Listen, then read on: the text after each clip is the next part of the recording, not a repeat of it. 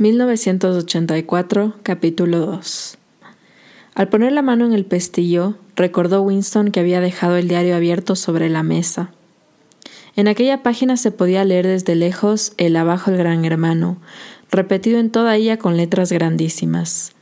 Pero Winston sabía que incluso en su pánico no había querido estropear el cremoso papel cerrando el libro mientras la tinta no se hubiera secado. Contuvo la respiración y abrió la puerta. Instantáneamente le invadió una sensación de alivio. Una mujer insignificante, avejentada, con el cabello revuelto y la cara llena de arrugas estaba a su lado.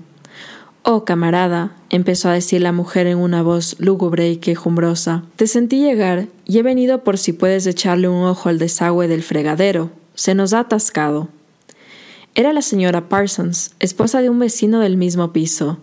Señora era una palabra desterrada por el partido, ya que había que llamar a todos camaradas.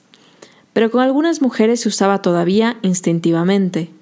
Era una mujer de unos treinta años, pero aparentaba mucha más de edad. Se tenía la impresión de que había polvo reseco en las arrugas de su cara. Winston la siguió por el pasillo. Estas reparaciones de aficionado constituían un fastidio casi diario. Las casas de la Victoria eran unos antiguos pisos construidos hacia 1930 aproximadamente y se hallaban en estado ruinoso. Caían constantemente trozos de yeso del techo y de la pared, las tuberías se estropeaban con cada helada, había innumerables goteras, y la calefacción funcionaba solo a medias cuando funcionaba, porque casi siempre la cerraban por economía.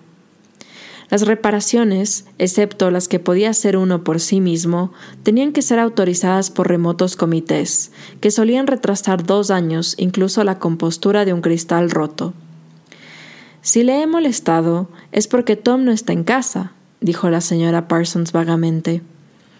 El piso de los Parsons era mayor que el de Winston y mucho más descuidado. Todo parecía roto y daba la impresión de que ahí acababa de agitarse un enorme y violento animal. Por el suelo estaban tirados diversos artículos para deportes, patines de hockey, guantes de boxeo, un balón de reglamento, unos pantalones vueltos del revés, y sobre la mesa había un montón de platos sucios y cuadernos escolares muy usados. En las paredes, unos carteles rojos de la Liga Juvenil y de los espías, y un gran cartel con el retrato de tamaño natural del gran hermano. Por supuesto, se percibía el habitual olor a verduras cocidas, que era el dominante en todo el edificio, pero en este piso era más fuerte el olor a sudor, que se notaba desde el primer momento, aunque no alcanzaba uno a decir por qué era el sudor de una mujer que no se hallaba presente entonces. En otra habitación, alguien con un peine y un trozo de papel higiénico trataba de acompañar a la música militar que brotaba todavía de la telepantalla. Son los niños de la señora Parsons, lanzando una mirada aprensiva hacia la puerta. Hoy no han salido, y desde luego. Aquella mujer tenía la costumbre de interrumpir sus frases por la mitad. El fregadero de la cocina estaba lleno, casi hasta el borde con agua sucia y verdosa que olía aún peor que la verdura. Winston se arrodilló y examinó el ángulo de la tubería de desagüe donde estaba el tornillo. Le molestaba emplear sus manos y también tener que arrodillarse, porque esa postura le hacía toser. La señora Parsons lo miró desanimada. Naturalmente, si Tom estuviera en casa, lo arreglaría en un momento. Le gustan esas cosas. Es muy hábil en cosas manuales. Sí, Tom es muy. Parsons era el compañero de oficina de Winston en el Ministerio de la Verdad. Era un hombre muy grueso, pero activo, y de una estupidez asombrosa una masa de entusiasmos imbéciles, uno de esos idiotas de los cuales, todavía más que de la policía del pensamiento, dependía la estabilidad del partido. A sus treinta y cinco años acababa de salir de la Liga Juvenil y antes de ser admitido en esa organización había conseguido permanecer en la de los espías un año más de lo reglamentario.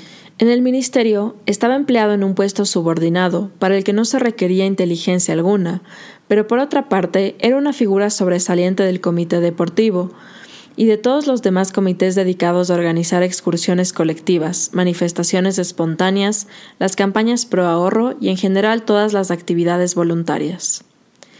Informaba a quien quisiera oírle, con tranquilo orgullo y entre chupadas a su pipa, que no había dejado de acudir ni un solo día al centro de la comunidad durante los cuatro años pasados. Un fortísimo olor a sudor, una especie de testimonio, inconsciente de su continua actividad y energía, le seguía donde quiera que iba. Y quedaba tras él cuando se hallaba lejos. ¿Tiene usted un destornillador? dijo Winston tocando el tapón del desagüe. Un destornillador, dijo la señora Parsons, inmovilizándose inmediatamente. Pues no sé, es posible que los niños. En la habitación de al lado se oían fuertes pisadas y más trompetazos con el peine. La señora Parsons trajo el destornillador. Winston dejó salir el agua y quitó con asco el pegote de cabello que había trancado el tubo. Se limpió los dedos, lo mejor que pudo en el agua fría del grifo, y volvió a otra habitación.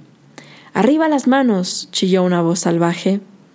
Un chico guapo y de aspecto rudo que parecía tener unos nueve años había surgido por detrás de la mesa y amenazaba a Winston con una pistola automática de juguete, mientras que su hermanita, de unos dos años menos, hacía el mismo ademán con un pedazo de madera. Ambos iban vestidos con pantalones cortos azules, camisas grises y pañuelo rojo al cuello. Este era el uniforme de los espías. Winston levantó las manos, pero a pesar de la broma sentía cierta inquietud por el gesto de la maldad que veía en el niño. Eres un traidor, gritó el chico. Eres un criminal mental. Eres un espía de Eurasia. Te mataré, te vaporizaré, te mandaré a las minas de sal. De pronto, tanto el niño como la niña empezaron a saltar en torno a él gritando Traidor, criminal mental, imitando a la niña todos los movimientos de su hermano. Aquello producía un poco de miedo, algo así como los juegos de los cachorros de los tigres cuando pensamos que pronto se convertirán en devoradores de hombres. Había una especie de ferocidad calculadora en la mirada del pequeño, un deseo evidente de darle un buen golpe a Winston, de hacerle daño de alguna manera, una convicción de ser va casi lo suficientemente hombre para hacerlo. Qué suerte que el niño no tenga la mano más que una pistola de juguete, pensó Winston. La mirada de la señora Parsons iba nerviosamente de los niños a Winston y de éste a los niños. Como en aquella habitación había mejor luz, pudo notar Winston que en las arrugas de la mujer había efectivamente polvo. Hacen tanto ruido, dijo ella. Están disgustados porque no pueden ir a ver ahorcar a esos. Estoy segura de que por eso revuelven tanto. Yo no puedo llevarlos, tengo demasiado que hacer, y Tom no volverá de su trabajo a tiempo. ¿Por qué no podemos ir a ver cómo los cuelgan? gritó el pequeño con su tremenda voz impropiada de su edad. Queremos verlos colgar, queremos verlos colgar, canturreaba la chiquilla mientras saltaba. Varios prisioneros eurasiáticos, culpables de crímenes de guerra, serían ahorcados en el parque aquella tarde, recordó Winston. Esto solía ocurrir una vez al mes y constituía un espectáculo popular. A los niños siempre les hacía gran ilusión asistir a él. Winston se despidió de la señora Parsons y se dirigió hacia la puerta, pero apenas había bajado seis escalones cuando algo le dio en el cuello por detrás, produciéndole un terrible dolor. Era como si le hubieran aplicado un alambre incandescente. Se volvió a tiempo de ver cómo retiraba la señora Parsons a su hijo del descansillo. El chico se guardaba un tirachinas en el bolsillo. Goldstein, gritó el pequeño antes de que la madre cerrara la puerta. Pero lo que más asustó a Winston fue la mirada de terror y desamparo de la señora Parsons. De nuevo en su piso, cruzó rápidamente por delante de la telepantalla y volvió a sentarse ante la mesita sin dejar de pasarse la mano por su dolorido cuello. La música de la telepantalla se había detenido. Una voz militar estaba leyendo, con una especie de brutal complacencia, una descripción de los armamentos de la nueva fortaleza flotante que acababa de ser anclada entre Islandia y las Islas Faroe. Con aquellos niños, pensó Winston, la desgraciada mujer debía de llevar una vida terrorífica. Dentro de uno o dos años sus propios hijos podían descubrir en ella algún indicio de herejía. Casi todos los niños de entonces eran horribles. Lo peor de todo era que esas organizaciones, como la de los espías, los convertían sistemáticamente en pequeños salvajes, ingobernables, y sin embargo, este salvajismo no les impulsaba a rebelarse contra la disciplina del partido. Por el contrario, adoraban al partido y a todo lo que se relacionaba con él. Las canciones, los desfiles, las pancartas, las excursiones colectivas, la instrucción militar infantil con fusiles de juguete, los eslogans gritados por doquier, la adoración del gran hermano. Todo ello era para los niños un estupendo juego. Toda su ferocidad revertía hacia afuera, contra los enemigos del Estado, contra los extranjeros, los traidores, saboteadores y criminales del pensamiento. Era casi normal que personas de más de 30 años les tuvieran un miedo visceral a sus hijos, y con razón, pues apenas pasaba una semana sin que el Times publicara unas líneas describiendo cómo alguna viborilla, la denominación oficial era heroico niño, había denunciado a sus padres a la policía del pensamiento, contándole a ésta lo que había oído en casa. La molestia causada por el proyectil del tirachinas se le había pasado, Winston volvió a coger la pluma preguntándose si no tendría algo más que escribir. De pronto empezó a pensar de nuevo en O'Brien. Años atrás, cuánto tiempo hacía, quizás siete años, había soñado Winston que paseaba por una habitación oscura. Alguien sentado a su lado le había dicho al pasar él. Nos encontramos en el lugar donde no hay oscuridad.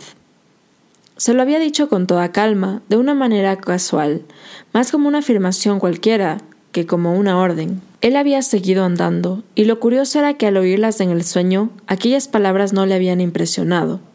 Fue solo más tarde, y gradualmente cuando empezaron a tomar significado. Ahora no podía recordar si fue antes o después de tener el sueño cuando había visto a Brian por vez primera, y tampoco podía recordar cuándo había identificado aquella voz como la de O'Brien. Pero de todos modos, era indudablemente O'Brien quien le había hablado en la oscuridad. Nunca había podido sentirse absolutamente seguro, incluso después del fugaz encuentro de sus miradas de esta mañana. De Severian era un amigo o un enemigo. Ni tampoco importaba mucho esto. Lo cierto era que existía entre ellos un vínculo de comprensión más fuerte y más importante que el afecto o el partidismo. Nos encontraremos en el lugar donde no hay oscuridad, le había dicho. Winston no sabía lo que podían significar estas palabras, pero sí sabía que se convertirían en realidad. La voz de la telepantalla se interrumpió, sonó un claro y hermoso toque de trompeta, y la voz prosiguió en tono chirreante. Atención, vuestra atención, por favor. En este momento nos llega un noti relámpago del frente Malabar. Nuestras fuerzas han logrado una gloriosa victoria en el sur de la India. Estoy autorizado para decir que la batalla a que me refiero puede aproximarnos bastante al final de la guerra. He aquí el texto del Noti Relámpago. Malas noticias, pensó Winston. Ahora seguirá la descripción, con un repugnante realismo, del aniquilamiento de todo un ejército horásico, con fantásticas cifras de muertos y prisioneros, para decirnos luego que, desde la próxima semana, reducirán la ración de chocolate a 20 gramos, en vez de los 30 de ahora. Winston volvió a eructar, la ginebra perdía ya su fuerza y lo dejaba desanimado. La telepantalla no se sabe si para celebrar la victoria o para quitar el mal sabor del chocolate perdido, lanzó los acordes de Oceanía, todo para ti. Se suponía que todo el que escuchara el himno, aunque estuviera solo, tenía que escucharlo de pie. Sin embargo, Winston se aprovechó de que la telepantalla no lo veía y siguió sentado. Oceanía, todo para ti, terminó y empezó la música ligera. Winston se dirigió hacia la ventana, manteniéndose de espaldas a la pantalla. El día era todavía frío y claro. Allá, lejos, estalló un bambochete con un sonido sordo y prolongado. Ahora solían caer en Londres unas veinte o treinta bombas a la semana. Abajo, en la calle, el viento seguía agitando el cartel donde la palabra Ingsoc aparecía y desaparecía. Ingsoc, los principios sagrados de Ingsoc neolengua, doble pensar, mutabilidad del pasado. A Winston le parecía estar recorriendo las selvas submarinas, perdido en un mundo monstruoso cuyo monstruo era él mismo. Estaba solo, el pasado había muerto, el futuro era inimaginable. ¿Qué certidumbre podía tener él de que ni un solo ser humano estaba de su parte? ¿Y cómo iba a saber si el dominio del partido no duraría para siempre? Como respuesta, los tres eslogans sobre la blanca fachada del Ministerio de la Verdad le recordaron que la guerra es la paz, la libertad es la esclavitud, la ignorancia es la fuerza. Sacó de su bolsillo una moneda de veinticinco centavos. También en ella, en letras pequeñas pero muy claras, aparecían las mismas frases, y en el reverso de la moneda la cabeza del gran hermano. Los ojos de éste le perseguían a uno hasta desde las monedas. Sí, en las monedas, en los sellos de correo, en pancartas, en las envolturas de los paquetes de los cigarrillos, en las portadas de los libros, en todas partes. Siempre los ojos que os contemplaban y la voz que os envolvía, despiertos o dormidos, trabajando o comiendo, en casa o en la calle, en el baño o en la cama, no había escape. Nada era del individuo a no ser unos cuantos centímetros cúbicos dentro de su cráneo. El sol había seguido su curso y las mil ventanas del Ministerio de la Verdad, en las que ya no reverberaba la luz, parecían los tétricos huecos de una fortaleza. Winston sintió angustia entre aquella masa piramidal. Era demasiado fuerte para ser asaltada. Ni siquiera un millar de bombas cohete podrían abatirla. Volvió a preguntarse para quién escribía el diario, para el pasado, para el futuro, para una época imaginaria. Frente a él no veía la puerta, sino algo peor, el aniquilamiento absoluto. El diario quedaría reducido a cenizas y a él lo vaporizarían. Solo la policía del pensamiento leería lo que él hubiera escrito antes de hacer que esas líneas desaparecieran incluso de la memoria. ¿Cómo iba usted a apelar a la posteridad cuando ni una sola huella suya, ni siquiera una palabra agarrapateada en un papel iba a sobrevivir físicamente? En la telepantalla sonaron las catorce. Winston tenía que marchar dentro de diez minutos. Debía reanudar el trabajo a las catorce y treinta. Qué curioso, las campanadas de la hora lo reanimaron.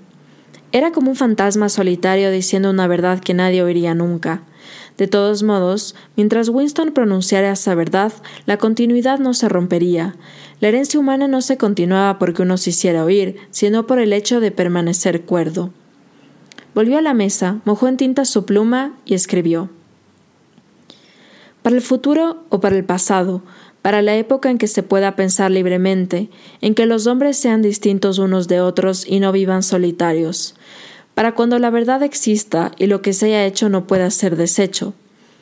Desde esta época de uniformidad, de este tiempo de soledad, la edad del gran hermano, la época de doble pensar, muchas felicidades.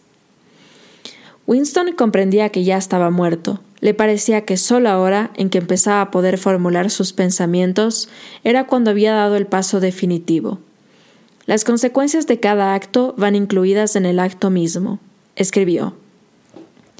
El crimen tal, el crimen de la mente, no implica la muerte, el crimen tal es la muerte misma. Al reconocerse ya a sí mismo muerto, se le hizo imprescindible vivir lo más posible. Tenía manchados de tinta dos dedos de la mano derecha, era exactamente uno de esos detalles que le pueden delatar a uno. Cualquier entrometido del ministerio, probablemente una mujer, alguna como la del cabello color de arena o la muchacha morena del departamento de novela, podía preguntarse por qué habría usado una pluma anticuada y qué habría escrito, y luego dar el soplo a donde correspondiera. Fue al cuarto de baño y se frotó cuidadosamente la tinta con el oscuro y rasposo jabón que le limitaba la piel como un papel de lija y resultaba por tanto muy eficaz para su propósito. Guardó el diario en el cajón de la mesita. Era inútil pretender esconderlo, pero por lo menos podía saber si lo habían descubierto o no. Un cabello sujeto entre las páginas sería demasiado evidente. Por eso, con la yema de un dedo recogió una partícula de polvo de posible identificación y la depositó sobre una esquina de la tapa, de donde tendría que caerse si cogían el libro.